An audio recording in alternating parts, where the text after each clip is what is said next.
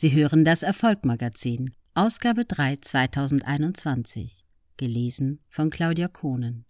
Rubrik Leben. Mirja Dumont im Interview. Mirja Dumont über Krankheit, Angststörungen und wie sie sich Mut und Zuversicht zurückerkämpft hat. Julian Backhaus, du hast ein neues Buch geschrieben. Keine Panik, Blondie. Ist das eine Biografie? Mirja Dumont? Eine richtige Biografie über mein Leben insgesamt ist das nicht. So wichtig nehme ich mich nicht, dass ich jetzt eine Biografie schreiben müsste, und ich glaube, so alt bin ich auch noch nicht.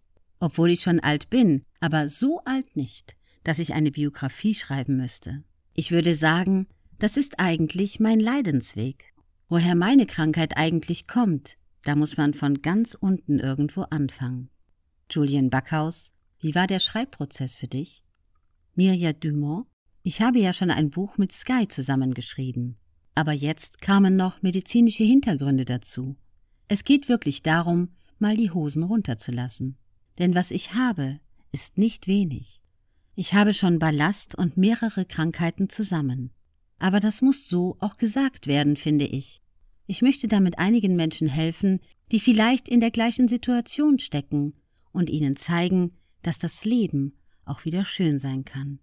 Deshalb habe ich jetzt echt einen Gang zugelegt, um dieses Buch zu schreiben. Julian Backhaus, war es auf der anderen Seite vielleicht auch ein Stück weit Therapie? Mirja Dumont? Ich sage mal so, ich habe alles, was in mir drin war, aus mir rausgenommen und in ein Buch getan. Und jetzt kann ich es ins Regal stellen.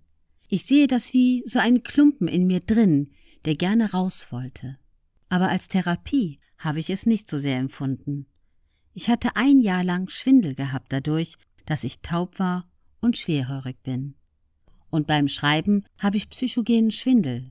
Der ist zwar eingebildet, aber er ist in meinem Kopf, wenn ich unter Stress stehe. Bei Sachen, mit denen ich mich nicht gerne befassen möchte, wird mir manchmal schummrig und es schwankt so richtig vor meinen Augen. Das hatte ich hier auch, und ich habe sehr viel geweint beim Schreiben.